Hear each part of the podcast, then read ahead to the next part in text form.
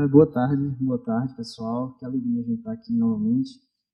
É, Para mim, muito bom sempre a gente estar reunido. Hoje de manhã já foi um tempo muito precioso. A gente começou pela manhã com a reunião de liderança de pequeno grupo, um café da manhã muito gostoso, desafiador, realmente tensionado pela, por aquilo que são as coisas que se colocam à frente da gente esse ano. É, e já o culto da manhã também foi um tempo muito gostoso. Estou aqui é, hoje a pulso de chinelo, porque essa semana, ah, por causa dessas chuvas, ah, acabei levando uma queda ali que está registrada na câmera. Eu não vou dizer nem a hora nem o dia direitinho, porque eu sei que o pessoal vai pegar aí. É, e aí acabou com meu dedo aqui, a unha. É, então estou aqui ainda tentando me, me adaptar nesse, nesse, nesse espaço aqui. Para a gente é uma alegria. Queria continuar ah, falando de alguns avisos também, reforçando, não sei quem chegou depois aí também, que é que no próximo domingo a gente não vai ter o nosso encontro, certo? Nem pela manhã, nem à tarde. A gente não tem feito isso desde o início da igreja, é, por alguns motivos. Um dos motivos é porque nessa época é um período de feriado estendido, onde as pessoas usam para realmente dar uma saída muito grande. Então, a quantidade de pessoas que a gente teria para ajudar a fazer isso aqui acontecer já estaria debilitada essa quantidade de pessoas, mas tem um outro fator que é o mais importante, que é a segurança. É, do lado de cá da cidade fica completamente deserto e a gente não tem como garantir vindo pouca gente e ainda com pouca gente para trabalhar, temos que desdobrar que isso vai ser possível. Então a gente não tem feito nesse domingo específico, o único domingo do ano que a gente não tem esse encontro. Eu estou dizendo isso só para você anotar, porque se você chegar aqui estiver fechado e você disser, não, mas eu quero entrar, tem problema, eu mando de Uber a chave para você, você abre, liga o microfone, prega, canta, fala o que você quiser, junto com o pessoal que estiver lá fora, preso do lado da grade, só que do domingo que vem a gente não vai ter o encontro, certo? É, então, para você anotar aí na, na, sua, na sua agenda. E também, é, Jonatas falou, você pode já anotar na sua agenda essa questão do acampamento. Já tem gente que está com viagem marcada para outro lugar, já está chateada porque não vai dar para estar tá junto. Então, vá ah, já preparando isso aí para também as vagas não serem consumidas. Assim que a gente liberar as inscrições, você ah, já fazer logo a sua, tá certo? A gente ah, tem uma alegria muito grande de estar com, com, com esse ano novo. E aí, se você não.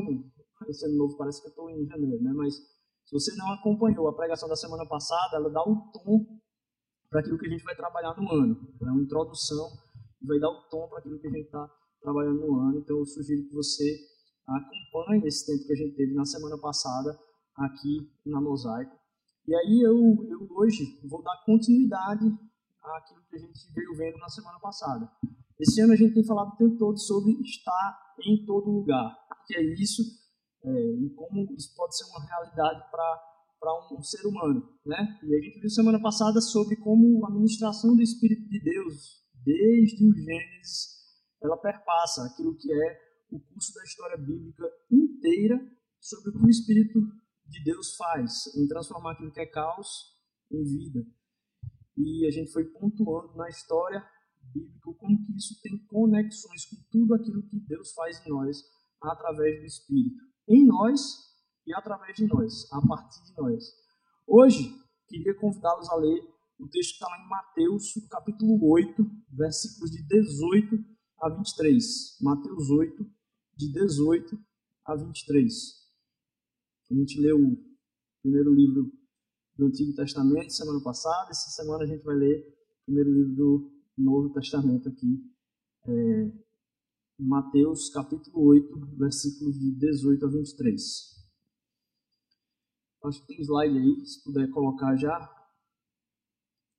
Tem um antes. Pode voltar. Tem, acho que tem um antes, mais um. Não.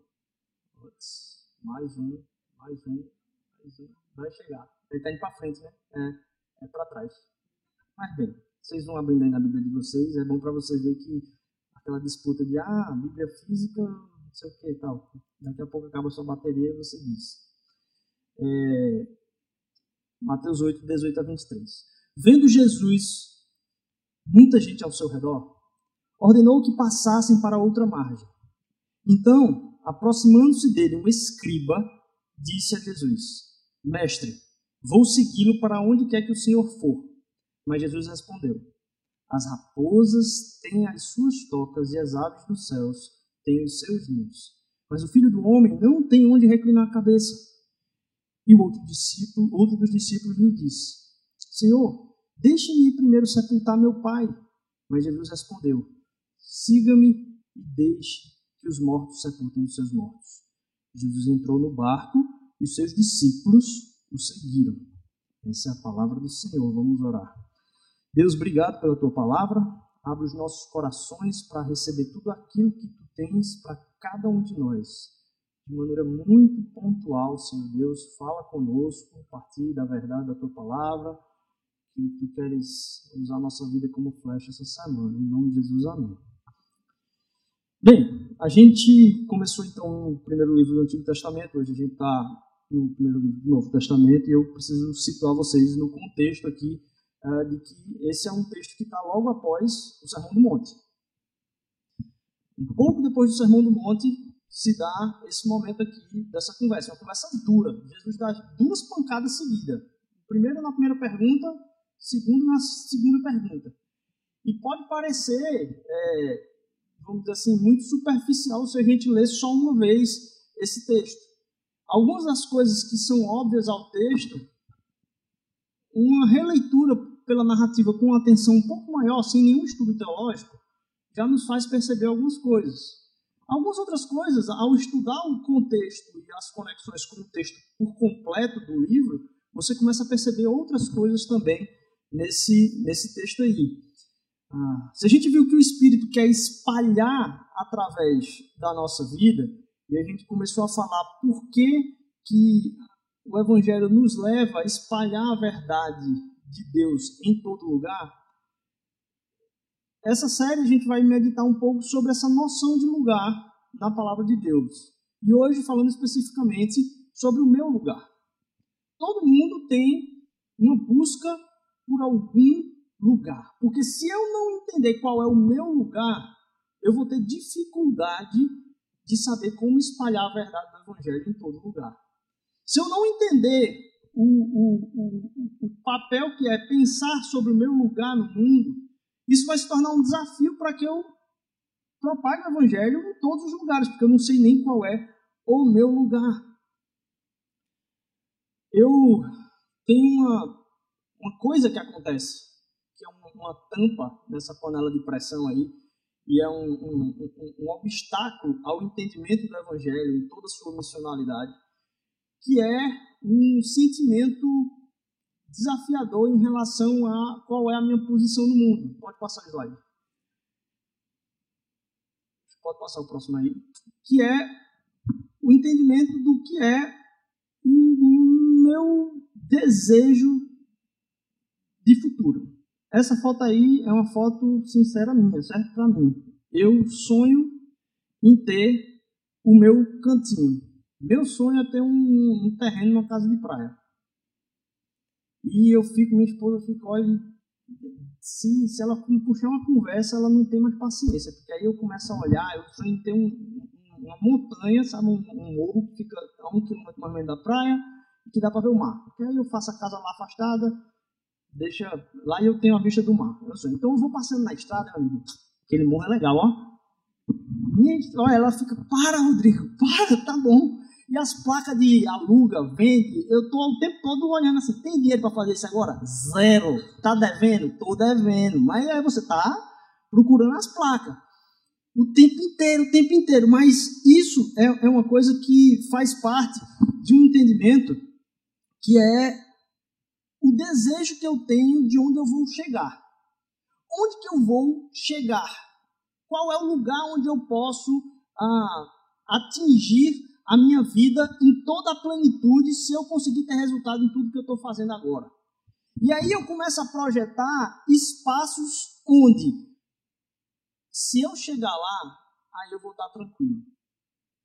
Se eu chegar nesse lugar, eu vou conseguir ter a, a minha tranquilidade.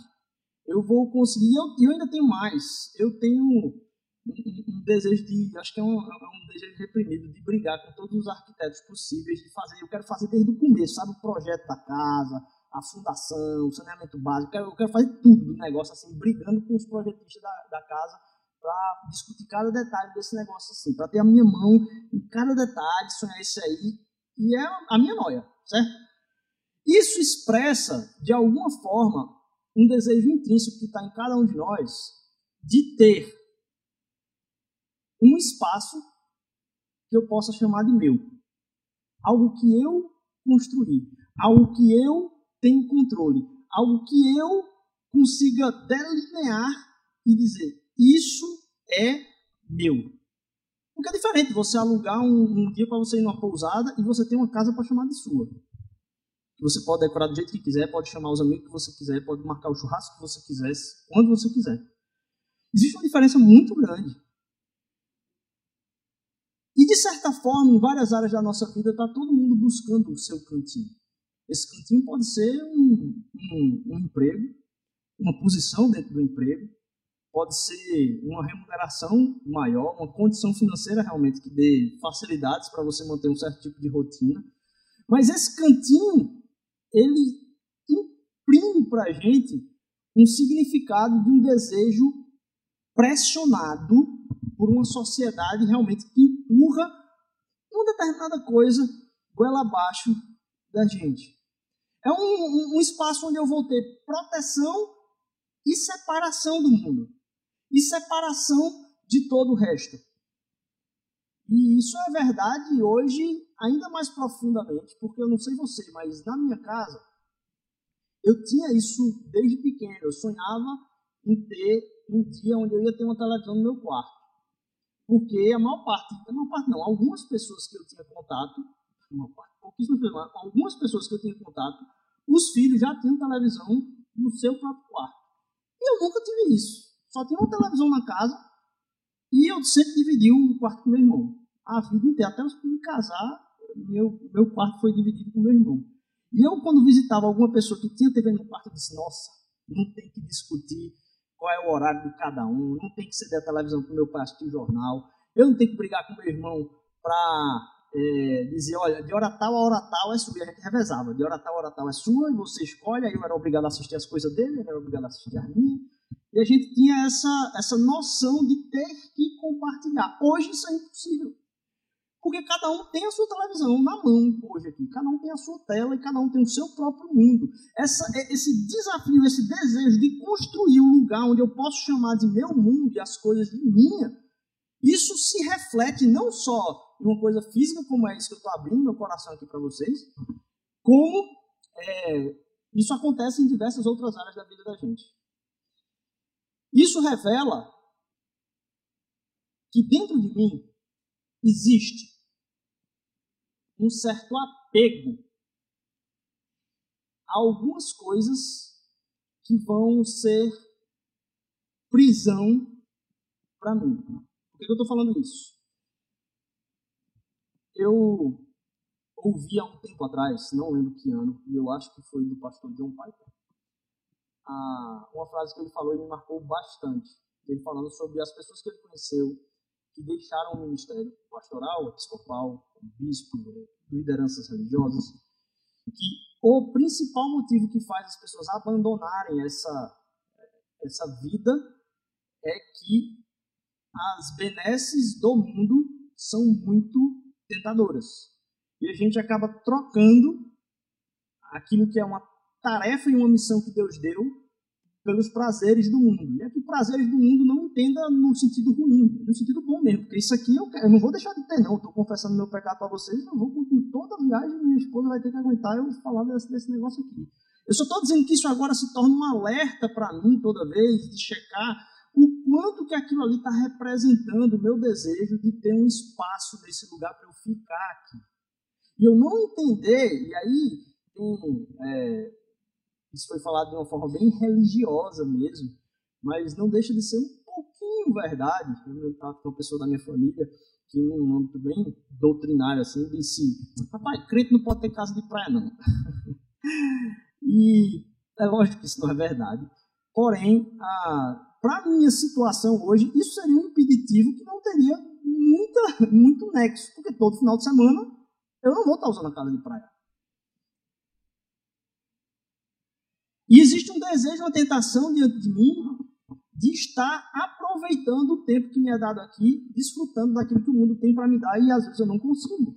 Questão é os prazeres do mundo. Se eu não conheço é, é, é, esse sentimento de abandono do ministério, eu tenho certeza que se algum dia eu o fizer, Deus me livre disso, é, com certeza vai ser porque eu cedi a isso, porque isso eu não conheço quem deixou e me disse depois porque deixou.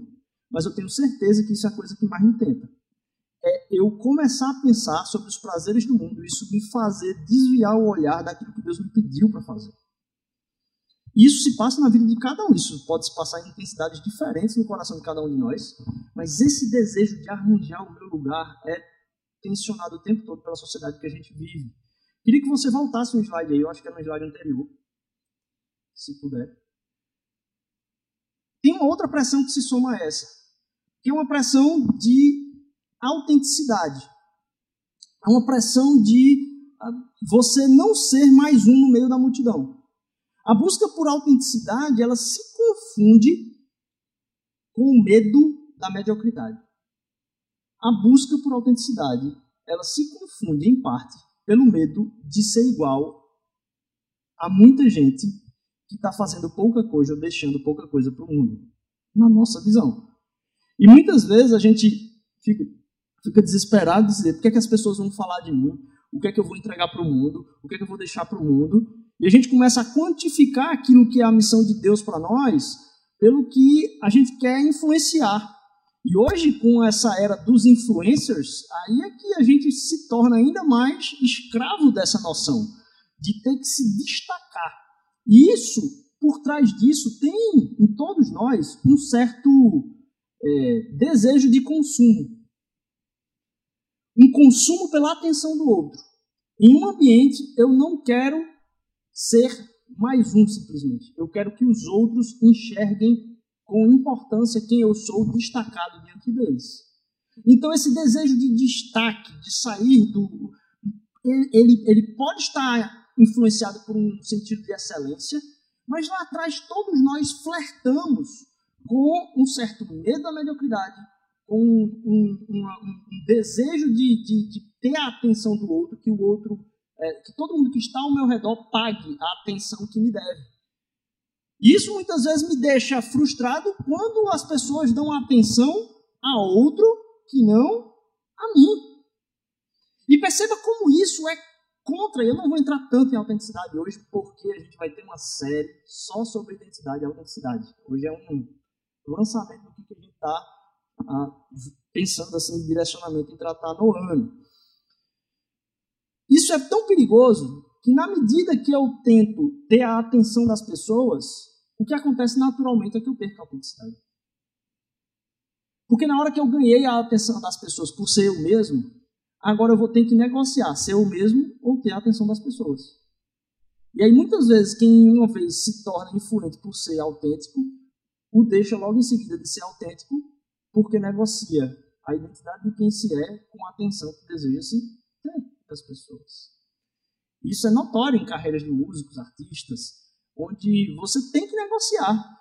Porque agora a, você chamou tanta atenção que a gravadora X começou a, a, a, a, editar teu, teu, teu álbum, mas agora eles podem ditar como é que teu álbum vai ser.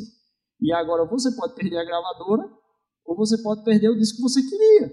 E aí quantas vezes isso não é negociado no micro, na nossa própria vida? O que, que isso tudo tem a ver com por onde a gente começou aqui ah, no texto em Mateus. Essa crise de ser singular, essa busca por ser particular, ao mesmo tempo nos coloca num dilema de sermos ainda mais medíocres por estarmos diante de querer a atenção simplesmente das pessoas e estarmos cada vez sendo mais maçantes. Porque não queremos saber a quem Deus quer ou com quem Deus quer usar a nossa vida, mas só nos interessamos se a gente conseguiu atingir as massas. E muitas vezes Deus chama a gente para não ser centro das atenções em momento nenhum da história, e mesmo assim transformar a história sem nem sermos conhecidos. Porque todo aquele que merecia nossa atenção é aquele que nos comprou. E a gente está querendo a atenção de quem, no fim das contas, vai cobrar a nossa identidade lá na frente. E a gente vê pessoas após pessoas, foguete de influência, e logo em seguida está conversando com o público que influencia, dizendo: peraí, por que vocês estão pedindo isso de mim? E aí entra na crise de ter que dar sentido à vazão do que pedem deles. O que, que isso tem a ver com o texto lá do começo? Aqui, depois do, do Sermão do Monte, Jesus dá essas duas, vamos dizer assim, patadas. É importante a gente perceber no detalhe aí que o primeiro que pergunta a Jesus de uma forma muito eu quero me entregar e eu quero te seguir onde quer que tu fores. Essa pessoa, ela está no meio da multidão, porque o texto começa dizendo, olha, Jesus percebeu que tinha uma multidão e disse, ó, oh, galera, vamos dar uma, vamos dar uma saída, vamos sair daqui, tem muita gente, vamos para o outro lado do rio. É como se você estivesse numa mesa de, de um restaurante e você encontrasse com uma pessoa que fosse muito famosa, estivesse ali com uma galerona, e tem uma hora que ele disse, galera, vamos parar aqui nesse fuzuê todo, vamos lá para o meu apartamento. Vamos lá, uma galerinha para lá para o meu apartamento, mas você sabe que no apartamento que ele vai só vão entrar algumas pessoas, não vai entrar todo mundo. E aí ele diz, vamos sair da multidão? É nesse contexto que se faz a promessa. Senhor, quero ir para onde o Senhor for agora. Eu quero ir para onde o Senhor for agora. E não é Senhor que ele chama. Ele chama de mestre. Parte da narrativa permite-me dizer agora que havia um interesse em não estar com a multidão, naquele que perguntou primeiro. O interesse não necessariamente era em seguir Jesus para a vida. Essa, essa proposta aqui é diferente da de Pedro, que diz: Olha, eu morro pelo Senhor. Não é nesse sentido que essa pessoa está falando aqui. Ele só diz: Ih, rapaz, ele vai com os amigos VIP dele agora. Eu quero estar entre os amigos VIP desse, dele agora. Isso pela narrativa você já tira. Alguns é, estudiosos bíblicos vão falar que tem um outro tema aí, que é que em Mateus existem duas formas de chamar Jesus: ou mestre ou Senhor. Quem chama de mestre é aquele que não é discípulo de Jesus, não é desse círculo interno que Jesus o chamou. Quem chama de Senhor são os discípulos. Por quê? Porque para o cara que é escriba, como é o caso desse primeiro, o o, círculo normal, quer dizer, a jornada normal era ele dizer, mestre, Jesus é um dos mestres aqui para ele, é um do cara que está ensinando ali, está ensinando não, no monte, no sermão do monte. E ele diz, mestre, eu quero ir com o Senhor. Como se ele escolhesse o que, é que ele tem que fazer para estar perto de Jesus. Quando, na verdade, a relação com Deus é o contrário. É Jesus quem escolhe quem anda com ele. Porque você não tem condição de estabelecer o que você tem que fazer para estar perto de Jesus. O Evangelho é justamente o contrário. Foi Ele que estabeleceu estar perto de você. E olha que gratidão a gente pode ter no coração de saber que a gente pode ser contado entre aqueles que têm a abertura do relacionamento com Deus e com Cristo Jesus. Que bênção! De você ter ouvido em algum momento algo que te transformou e entender um pouco de quem Deus é. E se você entende um pouco de quem Deus é e enxerga isso em Jesus, não tem outra alternativa senão segui-lo. Porque você pode escolher dizer sim ou não para um cara que é importante, um cara um pouco famosinho, um professor muito famoso. Mas se é Deus, se Jesus é Deus, você ouviu ele falar, não existe você dizer entendi, mas não vou. Não, o cara é Deus. Não tem como você não é, estabelecer dizer é isso que eu quero para minha vida. Não existe a possibilidade de você, se você não o tem desejo de seguir, é porque você ainda não entendeu quem ele é. Porque no dia que você entender quem ele é, não há escolha. E aí a gente perceber que o primeiro fala, mestre, eu quero ser contado aí entre os que são VIP. Isso para que eu seja diferenciado da multidão. É aí que você entende um pouco melhor a patada que Jesus dá nesse primeiro. Porque aí Jesus logo em seguida diz: Olha, deixa eu explicar um negócio para você aqui. As raposas têm os covis, e os pássaros as aves têm onde dormir. Eu, o filho do homem, não tenho. E essa frase de Cristo Jesus aqui tem um, um, um sentido que é além, porque muitas vezes eu, eu imaginava, sabe, um morador de rua. Ah, Jesus está dizendo que ele vai dormir no chão. E não é isso que aqui está dizendo, muito pelo contrário, Jesus sempre teve onde dormir. Em todo o evangelho, Jesus sempre teve onde dormir. Ele tinha a sogra de Pedro, tinha a casa dos amigos em Betânia, sempre teve lugar onde Jesus não dormiu, a não ser é, expressamente ah, no seu próprio nascimento. Ele não era esse cara que ficava arranjando travesseiro na rua. Então ele tinha onde dormir. Por que, que ele falou isso aqui? Porque ele estava explicando para esse que quer se diferenciar da multidão, para esse que quer encontrar o seu lugar para que os outros prestem atenção em quem ele é. Como é bom a gente estar tá do lado de quem está sendo aplaudido. Como é bom a gente estar tá perto de quem está sendo aplaudido. E se diferenciar da multidão, e Jesus diz: Olha, deixa eu explicar uma coisa para você. Para onde eu estou indo aqui? Acho que você não está entendendo. Acho que você está querendo ocupar um lugar. Você quer alcançar um lugar. E eu não tenho, eu não vim para cá para ter lugar. Eu vim para cá para ter direção. Eu vim para cá para caminhar no movimento. Eu, eu não fico parado. E aí, é, isso é expresso porque lá em, em, em, no, no capítulo 4, versículo 13, vai falar que depois de Jesus ser batizado e ter o, o, a tentação dos 40 dias no deserto, ele já sai dali da tentação e já sai de Nazaré e vai pelas terras próximas ali depois de Cafarnaum para começar a pregar. Então ele já começa itinerante ali. Ele não tinha casa porque não funcionava para a missão que Deus tinha dado para ele. E que estranho é para a gente ficar pensando tanto nos nossos cantinhos e sonhando tanto em se estabelecer nos nossos lugares e perguntar tão pouco para onde Deus quer nos levar no ministério e na missão que Ele tem para nós a cada dia. Pensarmos muito em onde chegarmos para cercarmos o lugar que é ideal de nos fixarmos, enquanto, do mesmo jeito que o Espírito sai espalhando vida por onde ministra na terra, na história, o chamado de Deus para nós, ele é imprevisível. Ele pode nos fazer em algum momento sermos mais um no meio da multidão, e ele pode em algum momento nos colocar em algum lugar de destaque.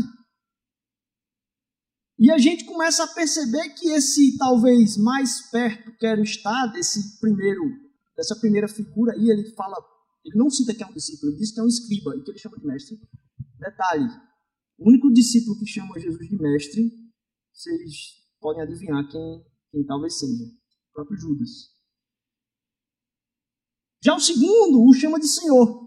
E o chamando de Senhor diz: Senhor, porque aí sim é um escândalo chamar um cara que é um simples professor, professor, um mestre, um rabi, de Senhor. Senhor aqui não é seu fulaninho, não é Senhor um título respeitoso, não.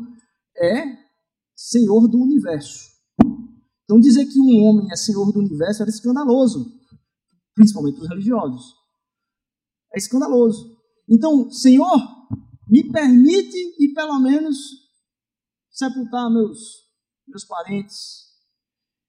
E eu sempre olhei para essa resposta de Jesus dizendo, rapaz, espera aí, pô, pegou pesado. Deixa o cara pelo menos sepultar, né? Ele pegou, foi pesado Jesus isso daí.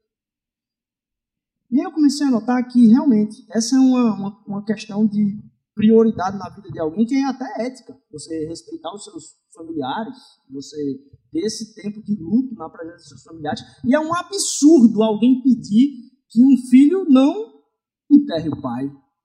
É um absurdo. É um absurdo alguém. A única pessoa que tem a condição de pedir isso e não ser questionada é o próprio Senhor. Porque se Jesus, veja, a gente não está falando de alguém pedir para ele fazer isso. Se o Senhor o convidou para deixar aquilo que ele estava fazendo e fazer uma outra coisa, nessa hora se cancelam as listas de prioridades na nossa vida. Porque a prioridade da nossa vida é não entender onde eu devo estar no meu lugar naquele momento, mas onde Deus quer que eu esteja. Todos os meus lugares, todos os meus preconceitos, todas as minhas pressuposições precisam ir para o espaço. Todas as minhas pressuposições precisam ser jogadas longe. Por quê? Se fosse uma outra pessoa, seria absurdo. Mas se o Senhor pediu, ele tem o direito de qualquer coisa. E eu questionar ou argumentar com o Senhor a respeito de algo, de algo é a coisa mais bizarra que existe. Tem certeza, Senhor? Eu acho diferente. Deixa eu explicar um negócio aqui para o senhor que talvez o senhor não esteja entendendo. Quando a gente ouve Cristo Jesus, a obediência é um passo natural que a gente deve dar. Primeiro, então, você tem o escriba que não entendeu o que é que Jesus estava fazendo. Segundo, o discípulo que tinha proximidade com, com Jesus também não entendeu que Jesus estava caminhando. Jesus não estava aqui conversando com as pessoas sobre os seus lugares, mas estava conversando com elas aqui a elas entenderem o propósito e a missão delas no mundo, que em Cristo Jesus estava sendo traduzida ali pelo sentido de onde ele estava indo. Entender isso faz com que a gente desça mais um degrau no entendimento dessa situação aqui, dos lugares que a gente busca ter para nós mesmos. E peço emprestado o, raciocínio aqui desse teólogo chamado Art France, que comentando sobre o livro de Mateus, vai dizer o seguinte, que aqui se percebe que tem uma área muito cinzenta entre quem é discípulo e quem não é discípulo. Porque qual a diferença, então, daquele que não estava no círculo interno chamado de Jesus e o que estava no círculo interno chamado de Jesus? Vou explicar para você.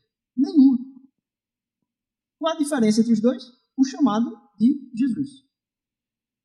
Existe uma área muito cinzenta no que divide, e muitas vezes a gente esquece disso. Que o discípulo no Novo Testamento e o não discípulo, eles são iguais do ponto de vista moral. Iguais. Aquilo que vai acontecer na vida dos discípulos durante a trajetória de Jesus, só quem faria é uma pessoa que não é discípulo. E foi esse que Jesus escolheu. E aqui, o que não é discípulo, pelo menos está pedindo para estar perto. O que é discípulo, chamando de Senhor, porque o que não é discípulo nem entendia que Jesus era o Senhor. Ele era só um mestre top famoso. O que era discípulo chamava Jesus de Senhor do universo e mesmo assim pediu e não entendeu um pedido tão absurdo daquele. Jesus, me deixa pelo menos sepultar meus pais. Então a diferença, existe uma área muito cinzenta de divisão aí entre o discípulo e o não discípulo. Qual é essa diferença? Jesus chamou. Isso para que você entenda, meu amigo, minha amiga, que na nossa jornada, inclusive de apresentar o Evangelho para as pessoas, a gente não apresenta o Evangelho para as pessoas nos diferenciando delas. A gente não apresenta o Evangelho para as pessoas dizendo: Veja como eu sou diferente. A gente apresenta o Evangelho para elas, testemunhando para elas que a gente é igual a elas. E mesmo assim, Deus nos chamou. Porque, da mesma forma que Ele nos ama, Ele ama elas também. Então, ao entender que a diferença que existe em nós não é de natureza capacitosa ou moral, é que nos faz perceber que realmente essa área é completamente cinzenta. E qual o testemunho que eu posso dar? Não sei. Eu só ouvi a voz dele e minha vida é maravilhosa por causa disso. Mas deixa eu dizer, eu não sei porque eu estou aqui, cara. Eu não mereço mesmo. E a gente traduzir isso para as pessoas é que vai fazer, que esse é um dos grandes problemas das pessoas entenderem o Evangelho, é que elas acham que na capacidade moral humana, a igreja é diferenciada da multidão. E a nossa mensagem devia ser para provar para todo mundo assim, não, meu irmão, só tem um que é diferenciado. E essa é a grande beleza do Evangelho. É que Cristo Jesus é o diferenciado da multidão. E eu sou igual a você. Eu passo pelas mesmas tentações que você. Eu, às vezes, fraquejo em muitas áreas, como você. E tenho a alegria de poder contar nessas lutas com o poder do Espírito Santo para continuar me restaurando pela consistência e permanência do seu amor através do seu Espírito ministrando sobre a minha vida.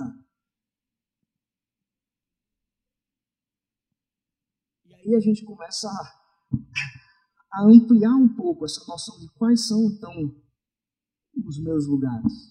Porque se Jesus é Senhor, não devia ter nada que eu chamasse de meu. Se Jesus é Senhor, não devia ter nada que eu atribuísse a palavra meu. E eu começava a pensar sobre todas as coisas que eu chamo de minha ou meu, e começo a perguntar a Jesus o que é que ele quer que eu faça com aquilo. E você pode ter comprado um fone de ouvido Bluetooth. E isso deveria ser objetivo, objeto de pergunta também para Deus. Por que, é que o Senhor me permitiu ter esse fone de ouvido? Que o Senhor possa usar isso aqui do jeito que. Eu acho massa poder escutar música o dia inteiro. Menina que sabe, ficam doidinhos, porque eu acabou aqui, eu, eu, eu escutei um, um, um, eco que não está tendo música nesse espaço, eu fico doidinho. Adoro música, sou louco. Mas por que, que Deus me deu aquilo ali? É tudo dele. Ele tem o direito de pedir qualquer coisa. Ele tem o direito de, na relação comigo, não é exigir de mim, mas é para que eu seja formado entendendo o sentido que ele está dando à minha vida, porque foi ele que projetou o propósito da minha vida desde o ventre da minha mãe. O fato de Jesus não ter lugar só aponta para a necessidade da gente entender que nenhum lugar é nosso. Que mesmo eu continuando e vou desejar, vou continuar, ah, não, não. Essa semana ontem eu fui para o, o, o, negócio lá de Van Gogh. É uma parada que é bem instagramável, vamos dizer assim. Só que dá para ver que tipo assim as pessoas perderam a, a possibilidade de atenção a profundidade que é perceber um, um, um, um museu com tanta história.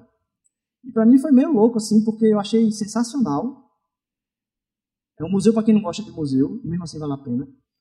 É, eu gosto muito de museu. E a vontade que dá é de você sair postando foto de tudo, assim. E aí eu pensei, caramba, eu fui para admirar a obra de um artista e agora ela é o background da minha foto. Veja como a gente está ficando raso. Todo o objetivo é construir um negócio que se torne fotografável para ser o background daquilo que eu fotografo, a ponto de o que seja mais admirado é qual como eu sou bonito, eu estou no ponto de fundo legal. Achei sensacional. Não deu tempo de postar ontem, vou postar amanhã, vou continuar postando amanhã as fotos lá. Só estou raciocinando a respeito, não é para a gente ficar achando que tudo é. Não, só a gente precisa entender o perigo de cada coisa.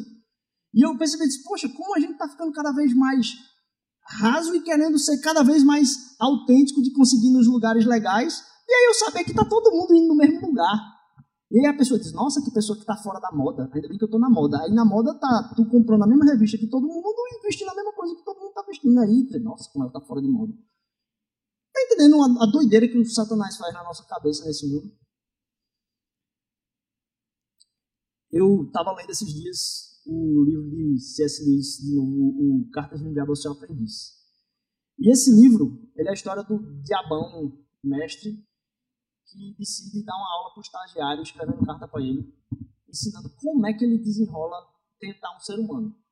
É massa, faz tempo que eu não pegava, aí eu peguei de novo é, para ler essa semana, eu fui a, a carta número 1, um. são várias cartas de diabão, escrevendo para o diabinho, não vou dizer o nome, porque acho que tem na, na lojinha, é, não vou dizer o nome porque eles mudaram o nome da tradução.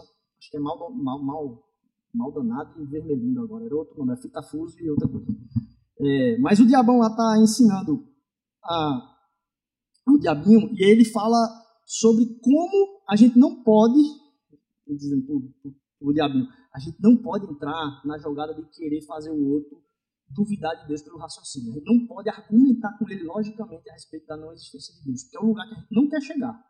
Tudo que a gente quer é evitar que a pessoa comece a duvidar de Deus pela argumentação.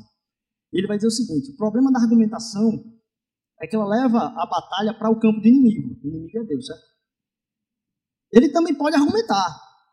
Mas, graças ao tipo de propaganda realmente prática que eu sugiro, durante séculos foi possível provar que ele é inferior ao nosso Pai das profundezas. Pelo próprio ato de argumentar, você desperta a razão do nosso paciente. E uma vez desperta, como saberemos, o que daí poder, poderá resultar?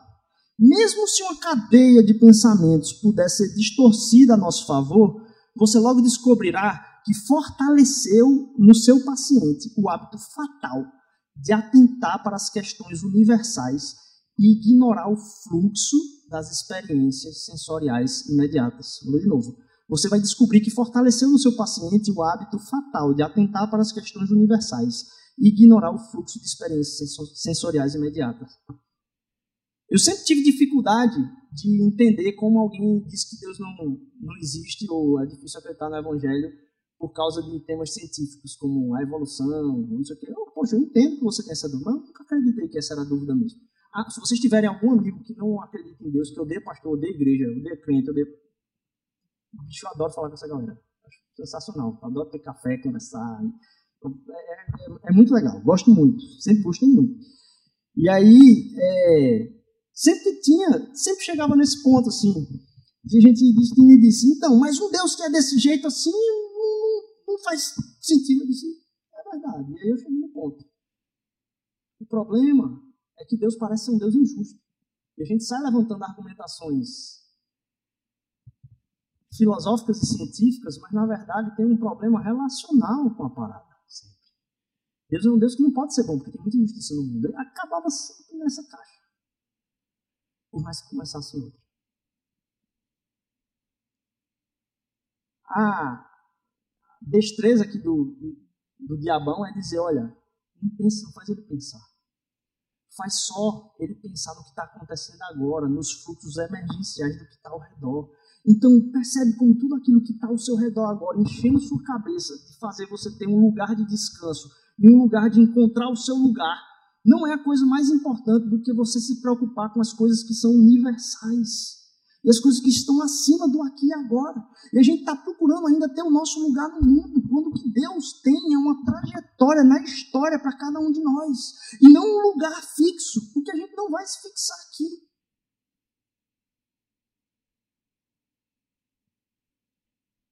Finalizo pensando sobre como a gente ainda está querendo construir casas aqui nesse lugar. A gente está buscando se estabelecer e se estabilizar. E Deus vem para dar uma missão. Se você for puxar o fio aí que está atrás do que Jesus está falando aqui no Sermão do Monte, você vai ver que essa discussão que ele está tendo com esses, essas duas figuras, o escriba e o discípulo, ele já soltou lá atrás. Ele só está repetindo o que ele soltou um ou dois capítulos antes. Porque Jesus o tempo todo tem um senso de direcionamento. Deus vem para dar a cada um de nós uma missão. A gente está em busca de lugares. A gente está em busca de estabelecimentos. A gente está em busca de descansos. Deus quer dar para a gente pertencimento, para que a gente tenha condição de ser obediente. Se a gente está atrás de um lugar, Deus quer dar direção e não lugares. Os lugares que a gente busca, eles devem ser cheios de gratidão, mas eles devem ser submissos a vontade do movimento que Deus está fazendo na história, a gente ouve ele em cada momento. Não se fixando, não projetando. Você pode fazer o projeto da sua vida de acordo com que o seu coração esteja disposto a jogar aquilo fora em nome do chamado de Jesus para você no dia. Vou continuar sonhando com a minha casa de praia, vou continuar sendo chato às vezes com a minha esposa no carro, mas cada vez mais eu sonhar não com lugares aqui, mas sonhar com direcionamentos do que Jesus está fazendo hoje, na minha e na sua vida. Deixa eu dizer para você, desde o Gênesis, se a gente falou semana passada, que o Espírito está preenchendo de vida a terra que no início era caos. O que tinha no Gênesis não eram momentos. Desde a criação que tinha uma direção. E essa direção chegava na cruz. Por isso que Jesus está aqui. Ó. Eu tenho uma missão para cumprir. Eu tenho uma missão para cumprir. Eu tenho uma missão para cumprir. Eu tenho uma missão para cumprir. Aquilo que era na criação já tinha direção de chegar na cruz, passar pela cruz e alcançar você. E em alcançando você agora, te dar na cruz um lugar. Na cruz, eu e você temos um lugar na pessoa de Jesus, e não nos lugares da terra mais. E agora a gente pode ter a certeza do afeto pleno, da presença de Deus conosco em nós e nós nele, entendendo que o nosso lugar não é mais só a terra, mas que céu é um apelido para estar em Jesus e com Jesus. Céu é um apelido de vê-lo face a face, estando diante dele o tempo todo, entendendo o que ele está falando o tempo todo, a revelação plena o tempo todo, e não simplesmente o sair daqui. Não é isso que a Bíblia fala a respeito do lugar final.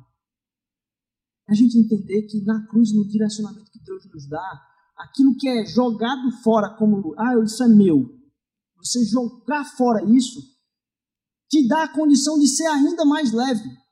E como a gente cantou, a gente cantou sobre é meu somente, meu todo trabalho. E teu trabalho é descansar em Não tenha sobre ti um só cuidado, qualquer que seja. Deixa eu dizer para você, sabe que muitas vezes nos cansa é o cuidado que a gente tem com nós mesmos. Porque a gente está tenso o tempo todo se a gente vai conseguir chegar no lugar que a gente quer estar aqui na Terra. E na hora que a gente descansa o nosso cuidado aos cuidados de Deus, a gente fica sem lugar aqui na terra, mas encontra um lugar nele. E aí o Espírito Santo preenche de uma forma que até mesmo ir para a cruz é possível. Porque a gente sabe qual é o destino final. Qual é o meu lugar? Cada vez mais a gente possa se desarmar de ter lugares nossos, de chamar coisas de nossas mas de entender, agradecer a Deus e perguntar para Ele qual é o caminho, qual é a direção. Cada vez mais, aquilo que Deus fala ainda no Sermão do Monte, dizendo: Olha, eu quero que aquilo que vocês façam supere o que os fariseus fazem diante da lei. Ele não veio diminuir a lei, ele disse: se você tirar um tio, uma vírgula disso aí,